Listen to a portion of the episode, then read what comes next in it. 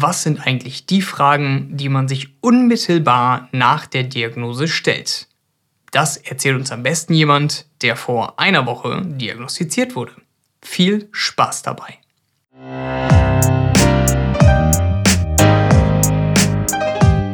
Moin bei Eye of Patrick. Hier geht es um die Krankheit MS und alles, was mit ihr zu tun hat. Ich will dir zeigen, dass das Leben auch mit der Diagnose verdammt geil ist.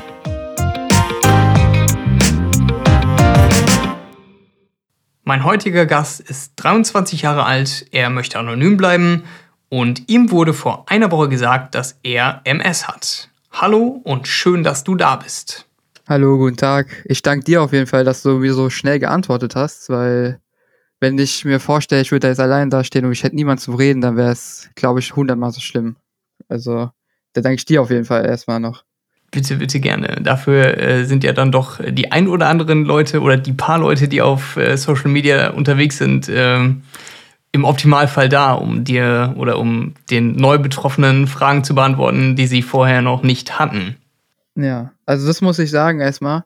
Auf Instagram, die Leute, die das öffentlich halt so sagen, dass sie das haben. Und die antworten eigentlich in der Regel echt relativ schnell und sind auch offen für Fragen, auch wenn sie natürlich von mir neu sind. Die haben, also du oder die anderen haben wahrscheinlich schon hundertmal gehört und immer noch die Zeit nehmen und es so genau beantworten. So muss ich sagen, wirklich Respekt da das hat mir auf jeden Fall geholfen, muss ich sagen. Ja, die MS-Community ist da ja recht äh, Hashtag MS-Family, ja. Äh, wir versuchen ja, oder wir sitzen irgendwie alle im gleichen Boot und deshalb versuchen wir natürlich auch alle, die neu ins Boot irgendwie dazukommen, dann ansprechend willkommen zu heißen dann auf dem neuen Lebensweg. Ja, das, ist sehr, das hat mir auf jeden Fall sehr geholfen. Du hast vor einer Woche die Diagnose schriftlich bekommen, aber du bist schon Du hast mir erzählt, vor einem Monat ungefähr warst du im Krankenhaus und da hat man dir das quasi schon ja, gesagt, dass das eventuell danach aussieht. Warum bist du denn überhaupt ins Krankenhaus gekommen? Ich hatte am Anfang Pro Probleme mit meinem Auge,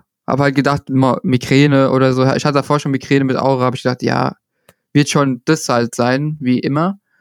Dann habe ich ganz normal auch weitergearbeitet, hatte dann einen Autounfall für, von der, auf der Arbeit und dann am nächsten Tag auf einmal war mein linkes Sichtfeld komplett weg. Also wie eine Nebelschwade sozusagen davor. Bin ich zu meinem Hausarzt gegangen, der hat mich dann direkt zum Augenarzt geschickt. Die vom Augenarzt haben mich direkt nach ins Krankenhaus geschickt. Die haben dann für eine Woche Tests bei mir gemacht, alles Mögliche. Haben dann herausgefunden, es ist eine ähm, Schwellung in der Pupille. Die haben mich dann nach einer Woche, also sie haben mich da erstmal versorgt mit Cortison direkt also bei dem, bei dem Augenarzt schon. Das eigentlich, das hat direkt eigentlich gefruchtet und ich habe mir dann schon gedacht, okay, vielleicht war es das schon. Also habe ich irgendwie gehofft, dass es halt, das war halt jetzt wie das Cortison, das war es halt wegen Stress oder so dem Autounfall. Aber dann wurde ich im Krankenhaus noch zum Neurologen geschickt und der hat dann weitere Tests gemacht und ich weiß noch, ich habe dann einen Tag da beim Neurologen gesessen und der hat mir dann direkt gesagt, es ist wahrscheinlich MS. Ich wusste noch nicht, was es ist, geschweige denn, was, wie ich damit umgehen soll. Ich habe natürlich direkt gegoogelt und habe halt gedacht, okay, toll.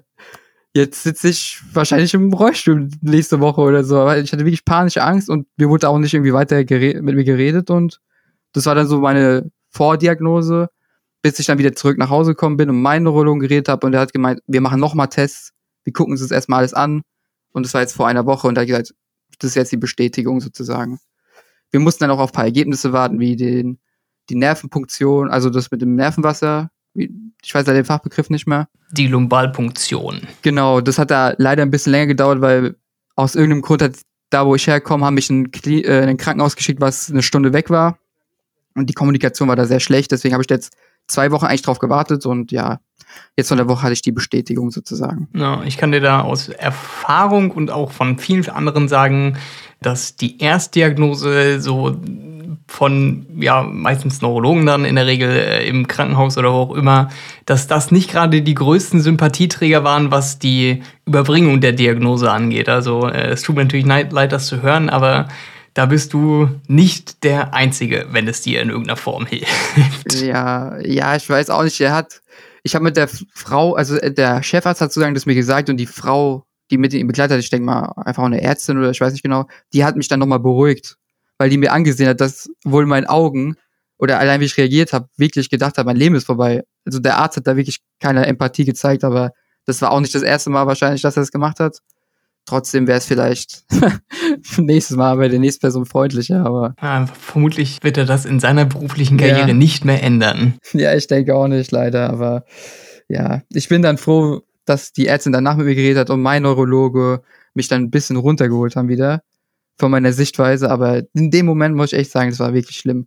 Vor allem, wenn man dann noch da alleine in einem Krankenzimmer sitzt und dann hat man hat nur noch sich und Google und du kennst wahrscheinlich auch oder wie jeder andere, Google ist jetzt auch nicht der Partner, der dir sagt, es wird alles super gut. So, das ist eher das krasse Gegenteil. Die sagen dir, oh Gott, jetzt ist wirklich vorbei. Oder du bist dann noch tiefer in, ins Internet eingetaucht. Wie hast du denn dann deinen weiteren Weg, so nachdem der nette Arzt dir das gesagt hat, wie, wie ging es dann für dich weiter?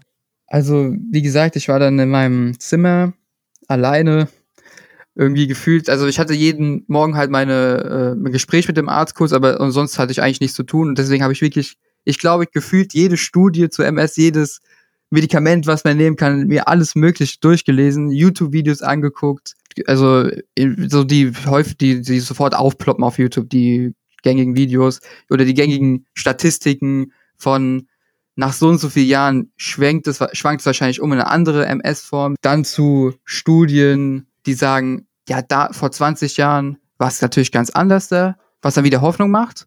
Es war eigentlich wie eine Achterbahnfahrt, dann sieht man, sieht man die Seiten, die Hoffnung geben und dann, je tiefer ich gegangen bin, kamen dann wieder die Seiten, wo oder die Leute geschrieben haben, ja, das liegt ja eigentlich nur daran, dass man jetzt früher also diagnostiziert und irgendwie, das war so ein Wechselbad. Einerseits gibt es Seiten, die Hoffnung machen, andererseits dann wieder die Hoffnung nehmen.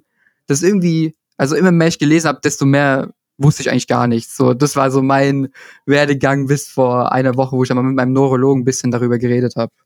Und der mir dann erläutert hat, wie diese Studien funktionieren und du kannst es nicht äh, auf jeder, jeden Menschen münzen und die Studien sind halt auch irgendwo, ja, man muss halt eigentlich bei der Studie dabei gewesen sein, um wirklich zu sagen zu können, wie die, wie das jetzt wirklich war. Und da eigentlich kann ich nicht so viel davon lesen jeder ist irgendwie anders und da kann man sich semi gut drauf verlassen. Und dann auch noch, äh, wenn man dann im äh, Internet liest, ja, dann sind es halt auch sehr häufig einfach noch die Leute, denen es wirklich ja, schlecht geht. Und das sucht man sich halt nicht aus, wie sehr man selbst davon betroffen ist. Aber die Leute, die andere Leute wissen lassen wollen, dass es denen schlecht geht, die reden meist am lautesten. Und das sind natürlich die Stimmen, die man nicht am Anfang braucht, wenn man neu diagnostiziert wird. Das stimmt auf, äh, genau. Also ich muss sagen, die Vor auf den Foren, da wirklich, da, da gibt es ja eigentlich keine Person, die mal Licht irgendwie ein bisschen mir Hoffnung gegeben hat. Die haben alle geschrieben, ja, nach drei Jahren, es ging's gut und dann hat es mich voll erwischt oder zwölf Jahre ging's gut und jetzt bin ich völlig am Ende.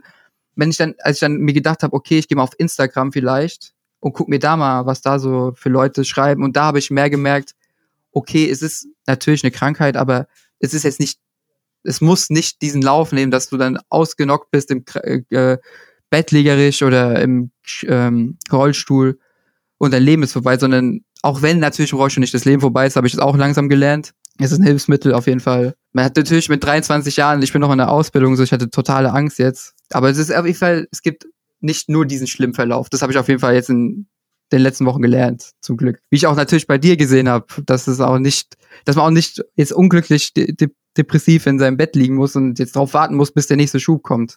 Er kann noch versuchen, normal weiterzuleben, auf jeden Fall. Das ist richtig, denn es muss natürlich, äh, es kommt immer drauf an, wie krasse Symptome hat man. Ich meine, ich bin glücklicherweise mit recht verhältnismäßig leichten Symptomen äh, versehen, zumindest die, die man sieht, ja, von Psyche und Fatigue, äh, warum wir gar nicht sprechen, aber man kann ja auch mit schweren Symptomen trotzdem noch eine gute Lebenseinstellung haben. Und äh, das geht halt irgendwie meiner Meinung nach ziemlich oft verloren. Jeder mit MS kämpft halt jeden Tag. Ähm, die, die weniger Symptome haben, kämpfen vermeintlich ein bisschen weniger, aber trotzdem wird immer noch gekämpft und gerade die, die schwer erkrankt sind, sagen dann denen, die nicht so schwer erkrankt sind, dass es ja überhaupt keine MS ist und dass sie erstmal warten sollen, bis sie dann wirklich äh, schlimmere Verläufe haben und dann könnte man sich ja dann auf einer gleichen Ebene unterhalten. Und das ist wirklich das, was gerade am Anfang echt äh, so dein Hirn zermartert und dir sagt so, ey, geht's mir in drei, sechs, neun, zwölf Monaten, Jahren genauso wie dem Typen, der mir das gerade erzählt? Und ich glaube, das ist so die Gefahr, die man da am Anfang einfach hat. Ja, also ich muss sagen, das, dieser Gedanke, was in fünf Jahren, was in zehn Jahren ist, das macht mir so Angst. Also im Moment, jetzt gerade macht mir das am meisten Angst, weil ich mir denke, also irgendwie, davor macht man sich ja nicht so Gedanken über die Zeit oder was sind 10, 20, 30. Man lebt ja einfach so daher, aber ab diesem Moment ist mir erst bewusst geworden, es, das Leben ist eigentlich, also es ist nicht unendlich so. Man geht irgendwie davor, davor aus, ja, man wird irgendwie 100 Jahre alt, ohne Probleme. Und dann ist man, dann gucken, was passiert. Aber jetzt denkt man so, oh Gott, also ich persönlich denke so, was ist in fünf Jahren? Hoffentlich geht es noch so weiter wie jetzt, was ist in zehn Jahren? Und, und ich denke mir dann auch, okay, dann bin ich 30 es gibt Menschen, die sind 30, die sind eigentlich auch noch Kinder und dann bin ich vielleicht, kann gar nichts mehr machen. So, das sind so die Ängste, die ich gerade im Moment habe. Ja, ich hoffe, das geht auf jeden Fall irgendwann weg, weil 24 Stunden darüber sich Gedanken zu machen, ist echt anstrengend an der Zeit, muss ich sagen. Also viele sagen mir natürlich auch, und das wirst wahrscheinlich du mir auch sagen, das braucht seine Zeit und irgendwann kommt man wieder in so eine normale Routine rein und denkt nicht mehr 24 Stunden darüber nach, aber im Moment ist es leider noch bei mir so. Und ich hoffe so sehr, das geht weg. Weil ich bin leider auch so ein verkopfter Typ, der davor sich schon über Kleinigkeiten so Gedanken gemacht hat, wenn man noch so was Großes dazukommt, hoffe ich, dass mein Gehirn auch irgendwann checkt, ey, das tut dir nicht so gut, da so lange sich drüber, nach, drüber nachzudenken. Das menschliche Gehirn ist einfach, irgendwann kommt auch beim größten Umschwung die Routine rein und dann wird das dann alles ein bisschen zum Autopiloten verlagert und dann wird das alles eine ganze Ecke entspannter. Ich tue halt vielen Leuten jetzt schreiben, wie dir zum Beispiel, und versuche da mir so ein paar Tipps zu holen oder wie ihr damit umgeht. Ja, es hilft, es hilft auf jeden Fall sehr, wie gesagt, auf Instagram. Die Leute sind sehr, sehr nett und geben mir da gute Tipps und tun mich auf jeden Fall motivieren, dass ich jetzt nicht mein Leben aufgebe, was natürlich keine Option war jemals, aber man fühlt sich so ein bisschen so, weißt du, du kennst es natürlich auch, damals wahrscheinlich so. Man denkt so, was macht man jetzt mit seinem Leben?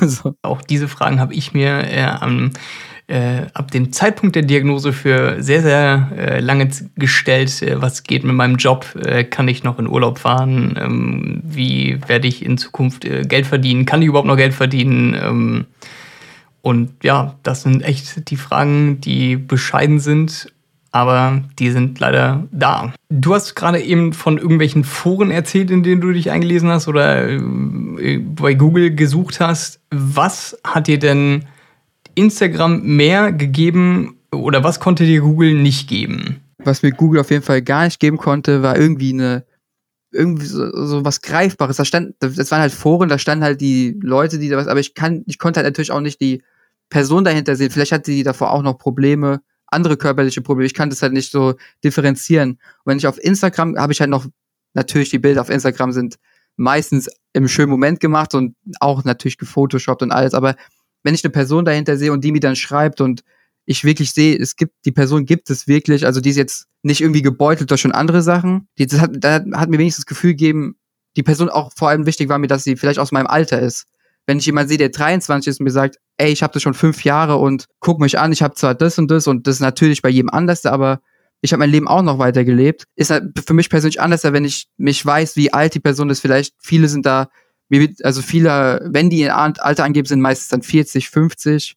Und ist natürlich eine ganz andere Situation als für mich mit 23, wo es natürlich nicht besser ist, aber gefühlt noch an einem anderen Punkt, also natürlich noch an einem anderen Punkt in seinem Leben ist und ich mit anderen Sachen konfrontiert werde als mit Person mit 50. Weißt du, was ich meine? Es hat mir dann irgendwie ein besseres Gefühl gegeben. Wahrscheinlich bilde ich mir das nur dann ein, aber es hat ein bisschen mehr gebracht. Ich kann dich da komplett verstehen. Also ich meine, ich bin jetzt 32, äh, bin jetzt auf dem Weg äh, zum fünfjährigen Jubiläum in ein paar Monaten und damals 2016 gab es noch ehrlich gesagt gar nicht so unendlich viele Angebote auf Social Media, wie es jetzt gibt. Und auch damals haben noch nicht so viele Leute darüber geredet. Äh, das ist jetzt glücklicherweise alles im Kommen sozusagen und sorgt halt einfach dafür, dass Leute wie du und andere Neuerkrankte viel mehr Angebote haben, da eine, ja, auch noch eine andere Quelle zu haben als Google, was das angeht. Und ich glaube, das ist auch, was du sagst, dass das gerade wichtig ist, dass man mit jemandem darüber redet, wo man das Gesicht sieht und aus der eigenen Altersgruppe im Optimalfall. Und ich weiß ja nicht, wie du da bei Instagram gesucht hast, aber mh, hm, hast du viele Leute gefunden, die auch männlich waren oder wie bist du da so vorgegangen? Nee, ich habe wirklich, also es ist eigentlich nur Frauen tatsächlich. Du warst jetzt die erste männliche Person, die ich gefunden habe, deswegen habe ich direkt, okay, dich frage ich auch mal. Das ist ja, also wenn man diese Statistiken liest, ist ja wahrscheinlich irgendwie 70 Prozent nur, also weiblicher Anteil und 30% Männer so ungefähr. Zwei Drittel Damen und ein Drittel Herren. Wo ich mir am Anfang auch gedacht habe im Krankenhaus, also das ist natürlich ein dummer Gedanke, aber ich habe gedacht, wie unglücklich muss man sein, dass man dann noch der Mann ist unter der Krankheit, wo eigentlich fast nur Frauen kriegen. So, das, da fragt man sich auch, ey, da muss man wirklich Pech haben, im Pech sogar noch, aber es bringt ja nichts. Das sucht sich eigentlich keine Person aus. Nur. Du bist natürlich jetzt vielleicht auf der männlichen Seite, aber da dann sich zu fragen, warum man dann jetzt da äh, zur unglücklichen 30-prozentigen Quote gehört, ich glaube, da, da, das macht keinen Sinn, sich darüber Gedanken zu machen. Ja, nee, natürlich nicht, aber wenn man ja im Google, äh, diesem Google-Strudel gefangen ist und nur noch diese ärztlichen Seiten siehst mit Statistik, 50 Prozent, also, also zwei Drittel Frauen haben das, ein Drittel Männer. Dann liest man noch südländisch, haben das noch in südlichen Ländern, wo ich mir denke, okay, ich komme auch noch aus Italien. Das ist ja noch unwahrscheinlicher und ich krieg's trotzdem. Da, da, da, da regt mir, also ich habe mich im ersten Moment echt so gedacht, das kann doch eigentlich gar nicht sein. Du, die macht doch gerade einen Fehler irgendwo. Das, das gibt's doch gerade gar nicht. Ich, was bin ich für ein statistischer niemand da. Das, vor allem, ich bin auch noch jung und so. Das war so, das waren so die Gedanken ganz am Anfang, wo ich mir gedacht habe, das, nee, das kann nicht sein. so Leute. Aber das hat sich jetzt doch bestätigt. So. Aber natürlich diese Statistiken und so, die bringen natürlich auch nichts, sich da so reinzusteigern. Aber man ärgert sich natürlich trotzdem im ersten Moment so ein bisschen. Gar keine Frage, kann ich verstehen. Da bist du dann wirklich, äh, wo man denkt, so, ey, ich gewinne nicht im Lotto oder bei irgendwelchen anderen Sachen, aber jetzt habe ich hier den negativen Hauptgewinn gezogen. Was läuft verkehrt? Also, man muss weitermachen. Es gibt keine andere Option dafür. Bei Google hast du da bestimmte Seiten im Kopf, wo du sagen würdest, okay, die haben mir irgendwie weitergeholfen? Ich weiß nicht, wie ich sagen. Also, die haben mir schon aufgeklärt darüber, aber an sich so wirklich geholfen haben die mir jetzt nicht, weil es ist meistens, das Problem war meistens, entweder die Sachen sind veraltet oder es kommt mir so vor, dass wenn da steht, ja, wir haben hier die Statistik, aber da steht meistens keine Quelle dabei wo ich mich wirklich gefragt habe, ja, irgendwie, oder gefühlt war das eine von der anderen Seite kopiert. Also die Seiten an sich haben mir jetzt nicht so viel geholfen im Internet. Vielleicht außer die Ds DMSG. Genau, DMSG Community. Da ein bisschen, aber die Seiten an sich haben mir persönlich nicht so viel weitergeholfen, weil die haben mir eher mehr Fragen in den Kopf geworfen, anstatt mir Antworten zu liefern, leider. Also da kann ich hier an dieser Stelle sagen, dass die Amsel wie der Vogel, äh, amsel.de und äh, dmsg.de. Das sind so, äh, ich meine, meine beiden Favoriten, einfach so was, eine äh, objektive, neutrale Sichtweise auf die Krankheit gibt. Ähm, und auch die werden äh, gut mit Inhalten befüllt, was einfach, die haben ihre eigenen, also die haben ihre eigenen Netzwerke, irgendwelche Professoren, Doktoren und ich, ich persönlich finde, dass man da äh, eine gute Informationsquelle hat. Aber wie du richtig gesagt hast, so bei, bei, bei Instagram, da geht mittlerweile so viel. Ich glaube, da kann man als ja, jemand, der sich nicht irgendwie nur in Statistiken einlesen will, für sich mehr rausziehen als dann äh, von Google. Weißt, ich habe mich da vielleicht auch ein bisschen verrannt mit den Statistiken, weil die haben mir wirklich dann irgendwann einfach nur noch Angst gemacht. Wenn man dann liest, ja, zwei, dann irgendwann geht's ja noch so in die Tiefe, dann steht da dann sieht man noch die ganzen äh, theoretischen Symptome, die man haben könnte. Und das macht dann eigentlich einfach nur mehr Angst. Also da war ich halt dann irgendwie zu tief in dieser Blase drinne von Statistiken und Seiten. Dann gibt's natürlich auch noch die Seiten, die dann einem suggerieren, dass die Medikamente gar nichts bringen und so. Dann ist man irgendwann dann in so, einem, in so einer Ecke, wo man eigentlich gar nicht sein wollte am besten. Das ist dann eher dann zu viel Information, aber das sagen ja auch viele, dass man sich dann überinformiert und das dann eher hinderlich ist, anstatt dass es einem hilft. Also ich meine, da bist du dann zu tief einfach in so Rabbit Hole abgetaucht und ich weiß aus eigener Erfahrung auch, dass das echt nicht geil ist, wenn man da unten irgendwo drin hängt und dann nur noch liest, wie schlecht es ist und was für schlimme, schlimme Symptome man dann haben könnte und äh, das ist nicht so geil, wenn man da drin ist. Ich muss sagen, mir hat am meisten Angst gemacht, diese, ich, kann, ich konnte es irgendwie nicht so greifen, dieser Verlauf, dass es irgendwann umschwang, schwing, umschwingt, dass es halt Kron, dass es noch fortlaufen wird. Nicht mehr diese Schübe, sondern dass es nur noch schlimmer wird. Irgendwie, weil da steht gefühlt auch überall was anderes. Von nach 15 Jahren wird es 50 Prozent, nach 20 Jahren sogar 90 Prozent.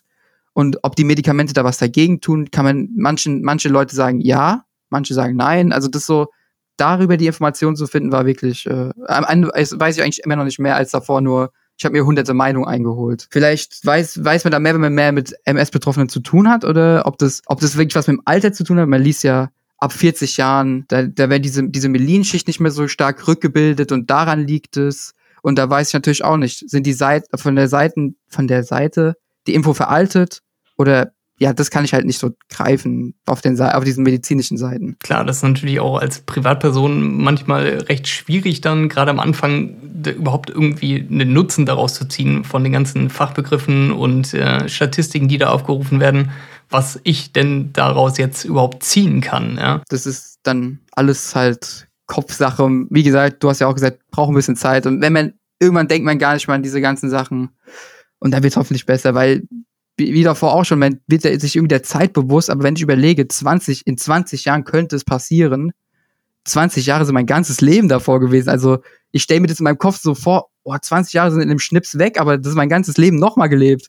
Also irgendwie, das sind so Kopfspinnereien, die man sich dann irgendwie, wo man dann irgendwie nicht so im Moment klarkommt, aber im Endeffekt, wenn man normal drüber nachdenkt, sind 20 Jahre immer noch 20 Jahre da kann alles möglich passieren, so. Also auch andere Sachen, unabhängig von der Krankheit, so. Deswegen, da muss man, so eigentlich der größte, der schlimmste Faktor im Moment nicht die Krankheit an sich, sondern seine eigene, meine eigene Psyche gerade, so. Die macht mich eher mehr fertig als die Symptome, weil die haben sich zurückentwickelt zum Glück, aber du kennst wahrscheinlich auch und jeder, der dazuhört und das hat wahrscheinlich auch. Ich finde, er ist nicht der erste und einzige und die Leute denken sich wahrscheinlich auch, ey, wie haben das alles schon miterlebt, Junge. Du bist nicht der, äh, der Erste, aber ja, das sind so meine Gedanken im Moment. Jeder, der neu erkrankt ist, durchläuft das zum ersten Mal und da kann man nur Verständnis für aufbringen, dass du dir diese Fragen definitiv stellst. Du hast gesagt, deine Symptome haben sich zurückgebildet. Was hattest du denn? Äh, also du hast äh, mit dem Auge hattest du Probleme, hattest du gesagt. Genau. Ich hatte eine Sehnerventzündung. Also ich habe wie gesagt so am Nebel sich gehabt und ja nach drei, nee, also da, ich habe fünfmal Cortison gekriegt, aber beim ersten Mal haben die mir eigentlich eine ganz, ganz geringe äh, Dosis gegeben, deswegen würde ich sagen vier. Und das hat sich so zu 95 Prozent zurückentwickelt. Minimal würde ich sagen, wenn ich mein Auge zumache, mein rechtes, also mein gutes, dann sehe ich noch so leicht bei Computerbildern so ein bisschen Unterschied zu normal, aber mit beiden Augen sehe ich wie davor. Also es hat sich zum Glück zurückentwickelt, alles, ja. Das freut mich natürlich zu hören, dass es sich schon bereits jetzt zurückgebildet hat und ich hoffe, dass sich das äh, auch noch weiter zurückbilden wird, dass auch dann die letzten 5% noch zurückgehen. Wie stellst du dir denn deine Zukunft mit der Krankheit vor? Hast du dir da schon Gedanken drüber gemacht? Also in meinem Kopf, durch diese, wie ich davor sagte, das ganze Durchlesen und so, also in meinem Kopf sehe ich gerade, ich habe noch zehn Jahre, wo das meist bei den meisten Leuten im jungen Alter noch gut geht und ich versuche, also in meinem Kopf sehe ich eigentlich nur noch, dass ich zehn Jahre habe, wo ich mir denke, wahrscheinlich ist es unrealistisch und das Leben geht weiter natürlich, aber irgendwie plan, diese Weitsicht nach, nach, dass ich mit irgendwie mit 60 oder so, die habe ich im Moment gar nicht mehr. Ich versuche jetzt irgendwie meine Arbeit noch zu machen als und vielleicht noch ein paar Sachen, wo ich mir vielleicht nach vorne geschoben habe, Urlaube in irgendwelche Länder schnellstmöglich jetzt noch zu machen, aber was ist denn, was ist denn genau deine Angst, was in diesen ominösen zehn Jahren passieren könnte? Also meine größte Angst ist, wenn ich davon höre, dass es chronisch, also dass es ist immer chronisch, äh, dass es fortlaufen wird, dass ich bettlägerisch werde, nicht mehr laufen kann, gar nichts mehr machen kann. Das wird ja auch so schwammig nur beschrieben. Also wenn, wenn man sich, wenn sich, wenn man liest, das schreitet, dann wird einfach nur noch schlimmer ich kann mir das, ich kann das irgendwie nicht so greifen wie diese Schübe, weil bei diesen Schüben weiß ich, du kriegst einen Schub, dann wird's schlimm und dann geht's wieder zurück. Aber wenn das fortlaufend ist, dann denke ich irgendwie so daran, ich kann mich dann gar nicht mehr bewegen und es wird nur noch schlimmer, ich liege im Bett und dann ist vorbei. Also bei den Schüben, es kann sich zurückbilden, das möchte ich an dieser Stelle sagen, ne? Muss nicht sich zurückbilden. Ja, aber verstehst du, das ist so ein bisschen greifbarer für mich, dann weiß ich, also natürlich, ich weiß nie, wann Schub ist, aber man weiß, dann wird's schlimm und das bildet sich ein bisschen zurück. Aber wenn das fortlaufend ist, dann fühlt sich so an, alles wird sofort schlimmer. Aber mir wurde auch schon gesagt, das ist nicht so. Es, dann, es kann natürlich auch nur gewisse Stellen haben und es kann auch 10, 15 Jahre gar nicht schlimmer werden oder es zieht sich so lange. Es gibt auch Leute, die haben 20, 30 Jahre keine Schübe oder keine Verschlechterung und äh, die haben ein gutes, schönes Leben und die müssen sich nicht beeilen, dass sie in den nächsten 10 Jahren noch irgendwie alles auf die Kette kriegen. Insofern mach dich da echt nicht verrückt. Ja, das ist das Beste auf jeden Fall. Aber es ist so, dieses Bild ist noch im Moment in meinem Kopf. So, dass ich jetzt irgendwie so eine kurze Zeit nur noch habe, um mein Zeug, was ich machen will, um noch zu machen. So. Das macht Stress natürlich auch ein bisschen. Logisch, ja. Es ist natürlich nie verkehrt, das Leben jeden Tag in vollen Zügen zu genießen und nicht darauf zu warten, dass in fünf oder 20 Jahren irgendwie was passiert oder man sparen muss oder wie auch immer. Und da kann ich dir versuchen, nur ans Herz zu legen, mach dich nicht zu verrückt, leb dein Leben einfach jeden Tag und dann wird das schon, wird das schon werden. Denn Medizin entwickelt sich ja glücklicherweise auch weiter und diese ganzen, was du vorhin auch angesprochen hast, äh, Statistiken, die man dann so im Internet findet, das ist einfach echt oft super altes Material. Und vor 30 Jahren oder so gab es gefühlte drei, vier Medikamente gegen MS am Markt. Und jetzt sind wir da schon viel, viel weiter. Und die Therapiemöglichkeiten sind einfach viel fortgeschrittener. Und es ist einfach, das Leben ist mit MS wesentlich erträglicher geworden als vor vielen, vielen, vielen Jahren. Das ist voll gut zu wissen, oder? Auf jeden Fall. Also als mein Neuro mir dann gesagt hat, ey, das hat sich so und so weiterentwickelt, so und so viele Patienten habe ich schon betreut über die Jahre und die haben mir erzählt, dass es jetzt nicht wie das Bild, die mir im Internet gesagt, bei jedem schlimm ist, sondern bei ihm eher die Mehrzahl von Leuten, die sofort eine Therapie kriegen und sich da kontrollieren lassen und der dagegen wirken, wie man persönlich dagegen wirken kann, einen guten Verlauf haben und nicht wie, wie du selber sagst, vor 20, sogar 30 Jahren. Das war noch ein ganz anderes Ding. Und da bin ich auch sehr froh, dass ich jetzt in der Zeit das natürlich äh, kriege, wo man da was gegen machen kann. Und natürlich auch durch das, durch Ernährung und alles, was man dazu, äh, also ich weiß jetzt natürlich nicht, wie viel das wirklich dagegen bringt, aber einfach diese Option zu haben, heutzutage sich einfacher vegan zu ernähren und einfacher antientzündlich als vor 20 Jahren, weil das war ja da auch noch nicht so einfach wie jetzt. Ich kann einfach in den Supermarkt gehen und jetzt sagen, ja, dann hole ich jetzt einfach die veganen Sachen anstatt die normalen Sachen. Und wenn es nur ein bisschen hilft, dann hilft es ja. Und das sind schon so Sachen, die einem wirklich da helfen und mir ein bisschen die Angst nehmen zu oder positiveren Blick auf die Zukunft geben, anstatt wenn es jetzt nur zwei Medikamente gäbe und ich, es keine Infos über andere Sachen geben würde.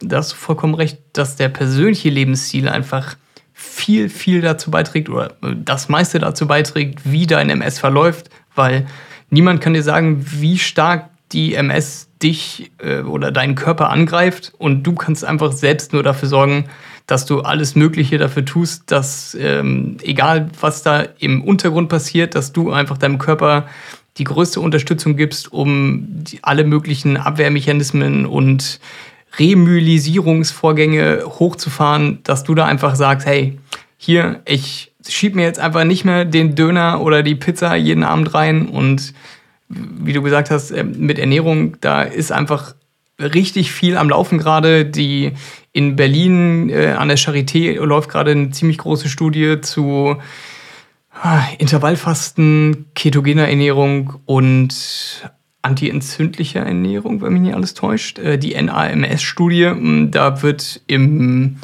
März 2022 werden die Ergebnisse erwartet und ähm, es ist einfach immer offensichtlicher, dass Ernährung einen großen, großen Teil dazu beiträgt, dass es halt der MS ja, ähm, entgegenzuwirken gilt. Das war eigentlich das einzige Problem, was ich persönlich hatte mit meinem Neuro, weil als ich ihm das erklärt habe mit der Ernährung, dann meinte er direkt, ja, nee, das hat keine, keine äh, wissenschaftliche äh, Basis, das ist nicht irgendwie nachgewiesen, deswegen das kannst du eigentlich außen vor lassen. Wobei ich mir natürlich, man muss natürlich auch einfach logisch nachdenken.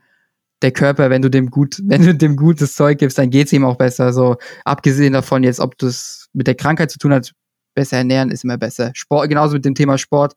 Du bist ja auch, machst ja auch noch sehr viel Sport und ähm, ist natürlich auch immer gut für den Körper. So, man muss halt alles dafür tun, würde ich mal behaupten. Ne? Also das ist so meine blauäugige Sicht vom äh, noch ganz am Anfang von der Krankheit. Definitiv. Und da kann ich dir auch sagen, das ist eine, da wollen wir jetzt nicht zu lange drüber reden, aber das ist ein sehr großes Thema, dass medizinisches Personal sehr oft sich nur auf evidenzbasierte Fakten stützt, was das möchte ich an dieser Stelle sagen, vollkommen okay und richtig ist. Aber es gibt halt einfach ja auch noch äh, Therapieansätze, die eventuell über diesen, nennen wir ihn mal, Schulmedizin-Tellerrand hinausschauen. Und gerade wenn es so um, um, Ernährung geht und wenn dir dann so ein Doc sagt, ja, nee, komm, ist egal, äh, gibt es keine Studien zu.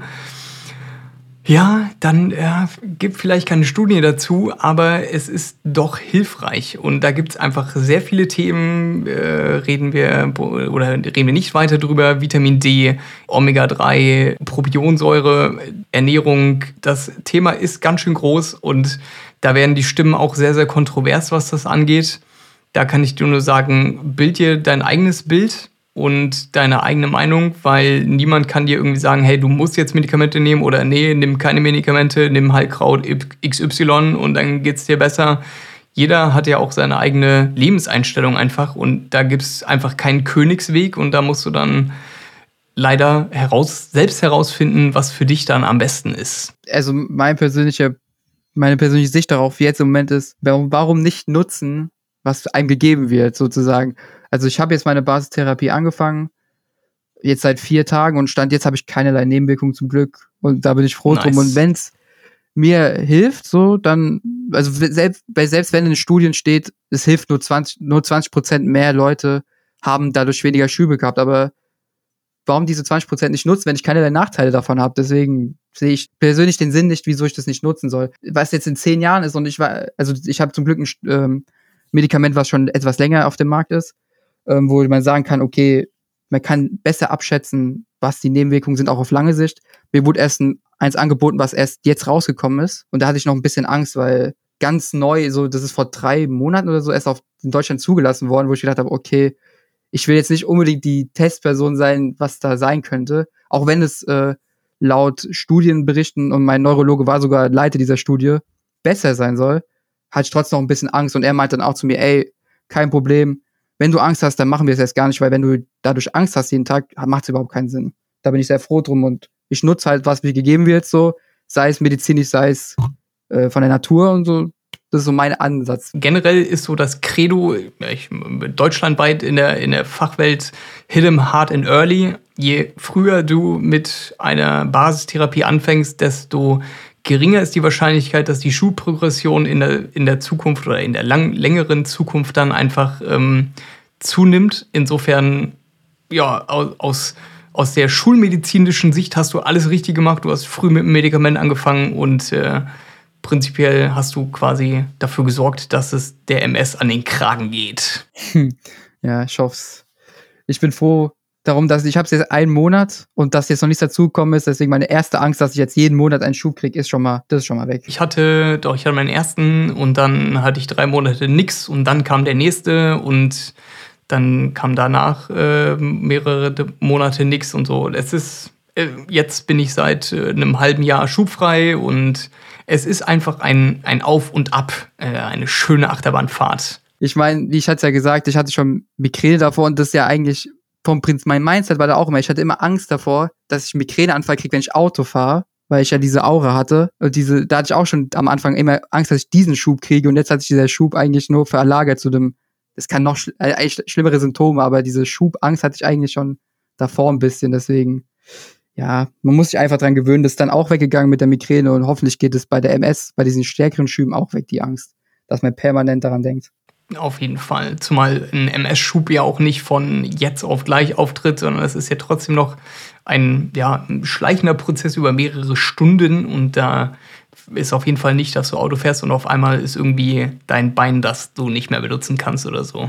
Man denkt, man hatte halt, also man denkt es halt irgendwie, dass man aufwacht und auf einmal nicht mehr laufen kann oder so. Das war so meine Angst. Deswegen konnte ich auch am Anfang nicht so gut schlafen, weil ich echt Angst hatte, davor aufzuwachen. Oder was ich auch am Anfang hatte, gefühlt jedes Zucken im Körper, was man wahrscheinlich davor gar nicht wahrgenommen hat, hat man auch mal Angst gehabt, dass irgendwas passiert und so. Das sind halt so. Das kann ich dir aber sagen, das wird sich in Zukunft eventuell nicht zwingend zurückbilden, ja, dass man dann wirklich bei, nicht vielleicht bei allem kleinen irgendwie Zucken oder Pieken im Körper irgendwie was denkt, aber wenn es dann dann doch irgendwie mal ein paar mehr Stündchen dauert, dann denkt man schon so, boah, fuck, ist das jetzt schon wieder neuer Schub oder ist das wieder nur, keine Ahnung, schlecht geschlafen oder verlegen oder wie auch immer? Das habe auch ich noch äh, jetzt, weil das ist einfach, es ist einfach da und man, man lebt dann halt einfach mit der Krankheit und das sind dann so die Dinge, mit denen man sich tagtäglich dann, ob man will oder nicht, auseinandersetzen muss. Ja, man muss einfach ein bisschen besser auf seinen Körper jetzt hören habe ich so mitgenommen von allen Leuten, die darüber reden. Auf den Körper hören ist genau das richtige, die richtige Einstellung auf jeden Fall. Was mich persönlich auch ein bisschen panisch gemacht hat, muss ich sagen, zum Thema Google nochmal. Es, gibt es gab einen Bericht von der guten Zeitschrift mit, der B, mit dem B, wo es auch um Multiple Sklerose ging, dass irgendein CZ-Promi auch von, keine Ahnung welcher Serie, auch Multiple Sklerose diagnostiziert bekommen hat. Und da stand als Headline noch Multiple Sklerose, sie hat diese tödliche Krankheit gekriegt, wo ich gedacht habe, äh, davon habe ich jetzt aber nichts gelesen von irgendwelchen Seiten, dass sie jetzt auch mal auch noch tödlich ist. Das hat mir auch sehr viel Panik gemacht, wobei das hat mir mein Neurologe dann auch erklärt, es ist tödlich, natürlich, du stirbst mit Multiple Sklerose, aber nicht an Multiple Sklerose, weil wen wundert's? Menschen mit MS sterben irgendwann auch. Also, aber es hat jetzt nicht zwangsläufig mit dieser Krankheit zu tun. Nein, auch wir alle werden sterben, egal ob wir MS oder eine andere chronische Krankheit haben. Und äh, an MS ist, glaube ich, noch äh, sind die wenigsten bisher gestorben. Ja, aber vielleicht, wenn es jemand hört und auch diesen Gedanken hatte, das hat mir, also da, ich verstehe auch nicht, warum die das so schreiben, weil es einfach falsch ist, aber naja. Ja, das ist ja, also seriöser Journalismus ist ja jetzt nicht gerade die große Stärke von der Zeitung mit dem großen B und äh, dass da vielleicht ein bisschen ähm, ja, Aufmerksamkeit erhascht wird, äh, das äh, ist auf jeden Fall gegeben. Was ja auch äh, immer noch sich hartnäckig hält im Kopf, einfach die Tatsache, dass man eventuell oder wenn man MS hat, wird man unweigerlich irgendwann im Rollstuhl landen. Ich weiß nicht, ob du den Gedanken irgendwann auch hattest, als du dich dann da ja. eingelesen hast. Den hatte ich, wie gesagt, im Krankenbett hatte ich den, wo ich gedacht habe, okay, jetzt habe ich einfach bald einen Rollstuhl. So, das ist jetzt einfach so mein Leben ab jetzt. Obwohl ich natürlich noch nichts mit dem Bein hatte, aber ich hatte einfach diese Gedanken, diesen Gedanken schon, dass es bald soweit ist. Und das ist ja auch glücklicherweise einfach nicht der Fall. Also die wenigsten Leute landen einfach im Rollstuhl. Klar, es gibt auch die schweren Verläufe, gar keine Frage. Das will ich hier an dieser Stelle nicht runterspielen. Aber durch neue Medizin, durch gute Ernährung, durch Sport ist die Wahrscheinlichkeit, dass man unweigerlich im Rollstuhl landet, viel, viel geringer als noch vor 30, 20 Jahren. Ja, das ist halt das Ding, also so wie ich das verstanden habe, das Problem ist natürlich auch früher, hat man das ja höchstens diagnostiziert bekommen, wenn es wirklich schon am Ende war. Also wenn man, wenn man halt wirklich ein, krasse Einschränkungen hatte. Und ähm, dann ist natürlich auch von damals noch die Sicht so, okay, du hast halt diese schweren Behinderungen zwangsläufig, aber wenn man wie bei mir, das direkt am Anfang, ich hatte, du bist mein aller, allererster Schub und man hatte beim MRT noch kaum was gesehen. Ich sag mal so, wahrscheinlich vor sieben Jahren hätte man mir das noch gar nicht diagnostiziert. Also ich hätte diese Krankheit noch gar nicht laut Medizin gehabt, so deswegen ist natürlich die, die Sicht von damals noch eine ganz andere als jetzt. Und ich weiß halt nur nicht, ich kann das halt immer schwer einschätzen, ob das jetzt wirklich bedeutet, hat man, kriegt man diesen, also ist es seltener geworden oder liegt es halt wirklich daran einfach, weil jetzt viel mehr Jüngere diagnostiziert werden und man jetzt einfach mal 40 Jahre warten muss und dann das halt so oder so passiert? Das kann ich halt schwer noch einschätzen. Aber was passiert häufiger oder nicht häufiger? Also, also das mit dem äh, zum Beispiel Rollstuhl oder die schweren Verläufe. Liegt es jetzt daran einfach, dass man jetzt mich zum Beispiel mit 23 diagnostiziert und dann sagt, eigentlich passieren diese schweren Verläufe erst so ab 50, 60 und dadurch, dass ich jetzt früh diagnostiziert werde, sagt man sozusagen, okay, der Junge hatte jetzt, bis er 60 ist, noch 40 Jahre und dann ist erst der schwere, der schwere Punkt gekommen. Und dann sagt man ja auch, okay, die Zeit streckt sich einfach. Aber liegt es jetzt wirklich an den Medikamenten oder liegt es daran, dass einfach früher gesagt wird, der hat diese Krankheit und dadurch wird dieser Zeitraum einfach verlängert? So, das kann ich noch schwer einschätzen im Moment. Wie gesagt, einfach dadurch, dass diese Seiten halt auch irgendwie nicht so wirklich da was dazu schreiben. Die sagen einfach nur die Statistik, so ist es. Es wird jetzt, die Medikamente helfen dabei, aber wie sehr die wirklich helfen, das wird dann auch nie so wirklich dazu gesagt, aber ich weiß gar nicht, wie ich sagen soll. Aber ich hoffe, ihr versteht, was ich meine damit. Ich auf jeden Fall. Ich weiß, was du meinst. Äh, ob du in 40 Jahren, wenn du dann im Rollstuhl sitzen würdest, ob du dann quasi zu dieser äh, Gruppe dann gehörst, die dann ja in diese Statistik reinrutschen. Einfach nur, dass die Zeit so lange erstmal vergehen muss, bis du dann eventuell in irgendeiner Studie auftauchst oder so. Das fragst du dich. Genau. Aber da kann ich dir, also auch ich bin kein medizinisches Fachpersonal, aber die Studienlage ist einfach so, mit neuen Medikamenten und guter Lebensführung ist die ähm, Krankheitsprogression einfach viel, viel geringer als noch vor vielen, vielen Jahren. Weil einfach neue Medikamente rauskommen und weil neue Behandlungsmethoden dafür sorgen, dass man das Immunsystem selbst ähm, unterstützen kann. Und vor, keine Ahnung, äh, nagel mich nicht fest, aber vor 50 Jahren oder so haben Ärzte auch noch gesagt, dass es total gut ist zu rauchen äh, oder äh, haben dir empfohlen, keinen Sport zu machen.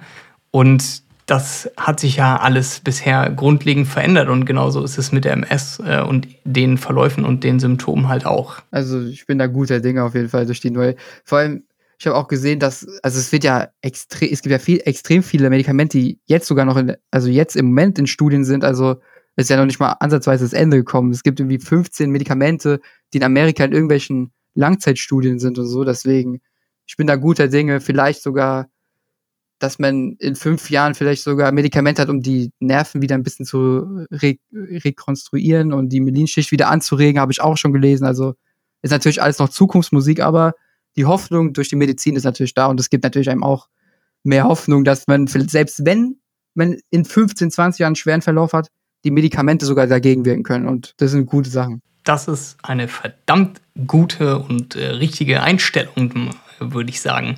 Und äh, ich meine, die Medizin entwickelt sich weiter. Gucken wir jetzt auf äh, 2021 Corona. Durch diese ähm, mRNA-Entwicklung, die man da genommen hat, hat man jetzt rausgefunden, dass es da im Mausmodell dann dazu geführt hat, dass es eventuell effektivere Medikamente geben könnte. Und dann denkt man so, ja, geil, Medizin, Big Pharma, nehmt mein Geld. ja, es, ist, es entwickelt sich halt einfach weiter. Ich Autos werden sicherer, äh, wir reiten nicht mehr auf Pferden durch die Welt und äh, so ist es mit den MS-Medikamenten halt auch. Ja, das ist dann natürlich auch immer die Sicht, die man hat. Es gibt bestimmt auch Leute, die dann sagen, ja toll, ihr zwei tut noch den Pharmaindustrie dann auch in die Hände spielen und freut euch noch darüber, dass sie euch mehr Geld abziehen, wo ich mir denke, ey, solange ich damit besser leben kann und wir sind natürlich in der, also ich bin zum Glück in der privilegierten Situation, dass ich in Deutschland lebe, wo ich für das Medikament nicht 200 Euro bezahlen muss, sondern 5 Euro. Da kann man doch froh sein drum. Und wie gesagt, wenn es dir hilft, dann hilft's. Und wenn du es nicht nehmen willst, muss man es nicht nehmen. Aber das verstehe ich dann auch nicht so auf Seiten, wo die Leute dann das so verteufeln und sagen, buh, die schlimme Pharmaindustrie will nur Geld mit dir machen. Natürlich wollen die Geld mit dir, wollen die Geld machen, weil umsonst gibt's nichts im Leben zum leider, aber also es gibt schon Sachen, die umsonst sind, aber wenn die gute Medikamente rausbringen, die uns helfen, bin ich Supporter auf jeden Fall. Ich, ich bin da auch auf jeden Fall bei dir so, ähm, klar, wäre es geiler, wenn irgendwie sich alle Pharmaunternehmen der Welt zusammentun würden, um die Menschheit gesund zu machen und nicht krank zu halten. Aber hey, wenn es dann neue Entwicklungen gibt, die das Leben einfacher machen, so, so what? Warum, warum muss ich mich dann darüber aufregen, dass jemand mein Leben vereinfachen möchte? Das ist halt das Blöde, das liegt auch das Blöde am Internet. Da, da kommen halt so viele Leute, die einfach nur halt sauer sind, wahrscheinlich wütend zu Recht auch oder vielleicht auch wegen anderen Sachen und giften dann in diesen Foren so stark rum, dass man da so ein negatives Bild von kriegt. Weil wenn ich jetzt zum Beispiel ein bisschen anders da wäre, hätte ich natürlich auch jetzt mich völlig verschließen können, keine Medikamente oder wenn ich auf meinen Arzt komplett gehört hätte, keine Ernährungsumstellung, keine Supplements und so, das ist halt auch blöd. Deswegen, ich glaube, wenn man nicht zu sehr in diese Internet-Forenwelt äh, eintauchen, weil die kann bei anderen Leuten vielleicht dann doch ein echt ein extrem negatives Bild dann von allen Sachen geben, so. Weil die einigen sich ja auch nicht drauf. Die sagen ja nicht, das ist schlecht und das ist gut, sondern eigentlich für die ist alles schlecht. Das ist das Blöde. Ja, und wenn du genau an solche Leute gerätst, die halt alles schlecht sehen im Leben, dann, ja, weiß nicht. Mit solchen Leuten will ich mich auch gar nicht abgeben. Und äh, es gibt die ganzen Hater im Internet, die wird es weiterhin geben. Deshalb äh, funktioniert das Internet, wie es funktioniert. Da kann ich auch nur sagen, Leute, äh, kill them with kindness. Ja, also man kann solchen Leuten kannst auch einfach nichts entgegenbringen und da musst du dann einfach abschalten und versuchen, diese Stimmen zu ignorieren. Du hast gesagt, ich bin einer der wenigen männlichen Leute, die auf äh, Social Media oder gerade auf Instagram irgendwie darüber reden. Wie wichtig war es für dich, das nicht nur aus Frauensicht zu sehen? Ich hab, war schon ein bisschen erleichtert, auch ein Mann darüber reden zu können, weil auch wenn ich jetzt nicht in diesem Stereotyp bin, okay, ich bin jetzt ein Mann, ich muss jetzt hart sein und darf nicht weinen und so, so bin ich jetzt nicht drauf, aber das hat irgendwie dann trotzdem so ein bisschen mehr Connection geliefert, wenn ein Mann das hat und also mir hat es ein bisschen besser geholfen, dann wenn der, wenn der Person dir sagt, ja, ich kann damit auch umgehen und das und das mache ich, an, auch wenn eine Frau mir Tipps gibt, natürlich nehme ich die an und so, aber irgendwie diese unterbewusste Connection unter einem Mann, also da fühlt man sich, kann man sich ja mehr reinversetzen, so dann projiziert man seine Situation eher auf die Person als anstatt auf eine Frau, auch wenn es jetzt natürlich Frau und Mann hat, das ist also die, die Tipps sind gleichwertig, will ich auch nicht anders sagen, aber weißt du, wie ich meine? Ich habe mich da irgendwie mehr reingefunden in, das hat mir schon ein bisschen geholfen dann. Weil ich weiß nicht, ob der Anspruch gesellschaftlich dann auch anders da ist und so und mit dem Arbeiten und so, man wird ja, wird ja von einem verlangt, ja, du musst 100% geben oder bei mir auf der Arbeit zum Beispiel wird mir auch immer gesagt, ey, du bist doch noch gefühlt 13 Jahre, du musst doch mehr Power geben und so, wo ich mir denke, ey, vielleicht ist es jetzt bald nicht mehr so möglich, 100% oder 150% zu geben auf Arbeit. Und ich glaube, das wird von einem Mann eher erwartet als von der Frau, wenn es natürlich auch unbegründet ist, aber ist halt leider so im, äh, im, Moment bei unserer Gesellschaft. Ja, wir leben ja leider in einer ähm, stereotypischen leistungsorientierten Gesellschaft, wo nicht zwingend alle Werte immer so vermittelt werden, wie sie es eventuell sollten. Und auch dieses äh, ja, dumme, ja, du musst arbeiten und äh, du musst immer 100 Prozent bringen, ist ja gerade bei uns in Deutschland äh, ganz weit vorne. Ja, wir leben, um zu arbeiten und nicht andersherum. Und äh, da hast du vollkommen recht, dass da so ein bisschen ja, so eine vorherrschende Meinung einfach ist, die man dann eventuell ein bisschen ablegen muss, dann auf einmal, wenn man diese Diagnose bekommt. Aber du hast über Arbeit gesprochen oder allgemein, hast du denn bisher mit anderen Leuten über deine Diagnose geredet? Tatsächlich auf Arbeit noch nicht, weil ich mich noch an der Ausbildung, ich bin jetzt im letzten Ausbildungsjahr und ich äh, bisschen Angst habe, wenn ich das jetzt sage, werde ich nicht übernommen. Deswegen, wenn ich sage, falls es war mein erster Schub und falls es jetzt öftere Schübe geben würde und ich eine längere Zeit krank bin, dann sage ich natürlich, ey, das liegt jetzt nicht daran, dass ich auf die faule Haut setzen will, sondern ich habe das und das, aber solange es jetzt noch nicht mich einschränkt, wollte, hatte ich jetzt nicht vor, das zu sagen. Einfach weil ich Angst habe, dann irgendwie, dass die, dass ich nicht übernommen werde oder mir irgendwie, ich nicht die Abteilung kriege, die ich in der normalen Ausbildung kriegen würde. Ich mache eine Büro, also im Büro eine Ausbildung, da tut mir kommt man in verschiedene Abteilungen und dass ich vielleicht wegen meiner Krankheit nicht in gewisse Abteilungen komme und vielleicht mir dann irgendwie die Ausbildung verändert, so deswegen will ich es im Moment noch nicht sagen. Und das Problem war auch in meiner Abteilung, als ich noch nicht die feste Diagnose hatte, sondern die nur im Raum stand, hat mein einer Kollege zu mir direkt gesagt, ey, okay, wenn es wirklich das ist, dann würde ich aber direkt an deiner Stelle die Ausbildung abbrechen und nochmal das und das machen, weil dein Leben ist ja dann komplett vorbei, wo ich dann auch mir gedacht habe, ey, toller Tipp auf jeden Fall an der Stelle von dir, Kollege.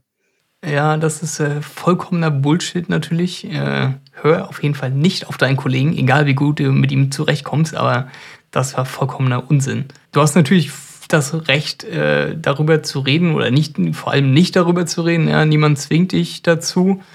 Und deshalb musst du das einfach für dich dann selbst entscheiden, ob du das willst oder nicht. Da gibt es auch wieder keinen, keinen Königsweg. Da ist einfach deine persönliche Einstellung dazu. Ist natürlich auch gesünder und alles, aber im Moment will ich, will ich so meinen Ausbildungs- und äh, Schulzeug so versuchen zu Mensch, dass es mich jetzt, dass die Leute jetzt nicht irgendwie mich anders behandeln, sondern dass ich meinen ganz normalen Weg dann noch gehen kann. Und es ist ja auch nicht mehr lange und dann gucke ich mal weiter. Vielleicht bleibe ich auch nicht da. Und deswegen, das sind noch das ist noch Zukunftsmusik, wo ich mir denke, da habe ich noch ein bisschen Zeit.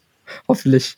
Auf jeden Fall. Ne? Ey, du, wer weiß, ob du irgendwie in, keine Ahnung, äh, zwei Jahren überhaupt noch Bock auf den Job hast oder es kommt auf einmal ein neues Angebot oder der, die, die nächste globale Krise kommt und du musst auf einmal den Job wechseln oder was auch immer. Das ist Zukunftsmusik, da würde ich mir einfach auch nicht so viele Gedanken drüber machen. Solange ich fokussiere mich da auf das jetzt und wenn es so, im Moment, wie gesagt, ich habe keinerlei Beeinträchtigung. Ich bin natürlich noch ganz am Anfang und wenn das so noch funktioniert, dann muss ich ja keinen großen Hehl draus machen, weil ich weiß, ich bin, persönlich ist mir das auch immer unangenehm. Auf, ich gehe ja nicht auf Leute zu und sage, ey, ich habe diese Krankheit. So, wenn, wenn das sich er, ergibt, dann sage ich es natürlich, aber so irgendwie, dass ich diese Person jetzt sage, ohne dass sie überhaupt danach gefragt hat, das ist mir dann auch ein bisschen unangenehm. Aber natürlich mit Freunden und so, mit denen habe ich geredet und meinen Ängsten, meiner Familie und alles. Also so ist auch nicht, aber so Arbeitskollegen und so, da war es jetzt noch nicht so weit. Ja, aber ich kann dir sagen, ey, es gibt Leute, die sind verheiratet und da weiß der Ehepartner nicht darüber Bescheid, dass äh, der okay, das Partner quasi an MS erkrankt ist. Ich habe schon äh, Stories gehört und äh, mit Leuten geredet. Jeder muss das für sich selbst entscheiden. Und wenn du, ich persönlich kann deinen Weg nur unterstützen, weil je mehr man gerade mit Freunden und Familie darüber redet, desto besser kann es einem auch helfen, dann, wenn es dann mal irgendwann dazu kommt, dass es eventuell mal ein bisschen schlimmer werden sollte, was wir natürlich alle nicht hoffen, aber dann wissen zumindest die äh, Liebsten darüber Bescheid, dass was Phase ist. Ich bin auch sehr froh, weil da habe hab ich auch die größten Horror-Stories gelesen von manchen Menschen, von bei manchen Menschen, die Freunde haben sich von denen abgewandt und Familienmitglieder hatten Angst, mit denen was zu machen und so, wo ich gedacht habe, oh mein Gott. Aber ich hatte zum Glück, mein Freundeskreis hat es gut entgegengenommen, haben mir nicht das Gefühl gegeben, okay, jetzt wollen wir, nicht, wollen wir nichts mehr mit dir zu tun haben, sondern eher das Gegenteil. Also da habe ich nochmal Glück gehabt, auf jeden Fall. Da hat niemand irgendwie das Gefühl gegeben, hey, jetzt ist es vorbei so mit dir. Also da bin ich froh, auf jeden Fall. Nice, das freut mich zu hören, dass du da in guten Händen bist. Bist du in einer Beziehung? Ähm, nein. Also, das ist natürlich auch so eine Angst, wo man sich dann, wo man hat, ey, wie sieht es dann auch mit der Beziehung aus? So, wenn ich eine Freundin habe, vor allem im jungen Alter, ich weiß nicht, vielleicht wenn man älter ist, habe ich in meinem Kopf so, da geht man mit so einer Krankheit anders da um, wenn man als mit 23 so, weiß auch nicht, ob man, also wenn man natürlich eine richtige Freundin findet, die fürs Leben erhalten soll, dann sollte natürlich das kein Problem sein. Aber ich glaube, das Mindset von jüngeren Menschen ist natürlich nochmal ein anderes, wenn die jetzt einen Freund, also wenn ich jetzt eine Freundin finde oder sie einen Freund sucht und der dann sagt, er hat eine chronische Krankheit und der weiß nicht, wie das in zehn Jahren aussieht, ob das dann so einfach ist, eine Freundin zu finden, habe ich mir, also da habe ich mir auch großen Kopf gemacht, bin ich ehrlich zu dir. Ob das jetzt noch so einfach ist. Kann ich verstehen, gar keine Frage. Und auch die, ja, nennen wir es mal, die Dating-Frequenz ist ja doch in jüngeren Jahren noch eventuell anders als wie wenn man dann über die 30 geht. Ich spreche da aus Erfahrung. so lange ist ja noch nicht her bei mir. Aber letztendlich kann ich da nur sagen, und ich glaube, da spreche ich auch vielen aus dem Herzen, so, wenn, wenn du die richtige Person gefunden hast, dann ist der das egal, was du hast. So, so, die liebt dich, die liebt dich dafür, wer du bist, was du bist und nicht, was du hast. Also, da würde ich dir gerne sagen, so versuch da nicht zu viel drüber nachzudenken. Aber das sind halt so auch so die Gedanken, die man am Anfang hatte. Wenn man darüber Sachen sieht, immer das Positive, dass die Partnerin einen Partner gefunden hat, der das nie, dass es nie ein Problem für ihn ist oder so. Wenn man da aus meiner Sicht, das sind dann meistens Frauen, wo ich mir denke, okay, der Mann ist wie gesagt eigentlich so von unserer Gesellschaft der immer der Beschützer, der Typ, der arbeiten geht, der das Geld nach Hause bringt und so. Wenn dann eine Frau beschützt werden muss, sozusagen in dem Sinne von der Krankheit oder der geholfen werden muss, ist nochmal was anderes in meinen Augen gewesen als ein Mann, der eine Freundin sucht, die das akzeptiert. Weil's, obwohl es natürlich Blödsinn ist, aber Vollkommen. gefühlt in meinem Kopf wird, wird es dadurch schwerer, eine Freundin zu finden, die das auch eingeht, sozusagen. Wenn natürlich das nicht heißt, dass ich krasse Probleme in der Zukunft habe, es kann aber theoretisch passieren und eine Person, die das dann eingeht, ist dann in meinen Augen noch schwerer zu finden. Aber ja, wie du selber gesagt hast, die richtige akzeptiert es so, wie es ist. So, da gibt es keine Konsequenz. Das kann man ja muss, muss ja so sein. Zumal, wie wir auch schon oft gesagt haben, der Krankheitsverlauf wird immer besser und äh, dann muss sich auch einfach keiner in Zukunft um dich kümmern, weil die Wahrscheinlichkeit dafür einfach sehr, sehr gering ist. Ja, also ich meine, man macht sich auch ohne Krankheit Gedanken darüber so. Also da, man denkt ja auch nicht so, ey, es ist so einfach, die Frau fürs Leben zu finden. Man macht ja da davor schon hunderte Kriterien im Kopf und jetzt kommt halt dieses eine noch dazu, wo es dann noch ein bisschen verkleinert den Kreis, aber. Das äh, glaube ich auch, äh, unabhängig von Krankheiten, äh, die Frau fürs Leben zu finden, ist nicht einfach. Ja, weiß nicht, ich würde dir einfach nur sagen, dann beim nächsten Date warte vielleicht nicht zu lange, bis du davon erzählst, so, weil dann kannst du halt direkt sehen, ob die Person dafür zu haben ist oder nicht. Ich habe es in den ersten, ja, ich glaube, in den ersten 60 Minuten erzählt. Insofern äh, habe ich da direkt, bin ich mit der Hauswand ins, äh, in die Tür gefallen sozusagen und ähm, ja, dann hat es trotzdem funktioniert. Also lass dich davon nicht abhalten. Die Frau fürs Leben zu finden, ist, glaube ich, für jeden nicht einfach, würde ich mal behaupten. Dann hoffe ich, dass du die Frau fürs Leben findest und dass ihr gemeinsam ein schönes Leben haben werdet, auch abseits der Tatsache, dass du an MS erkrankt bist oder vielleicht gerade weil du an MS erkrankt bist, dass ihr das Leben noch mehr zusammen genießt. Und sage an dieser Stelle vielen Dank für deine Zeit und ich hoffe, dass wir uns bald äh, wieder hören und dass wir in Kontakt bleiben und ich wünsche dir wirklich alles, alles Gute. Vielen Dank dir auch und äh, gerne wieder. Das war's also mit der heutigen Folge.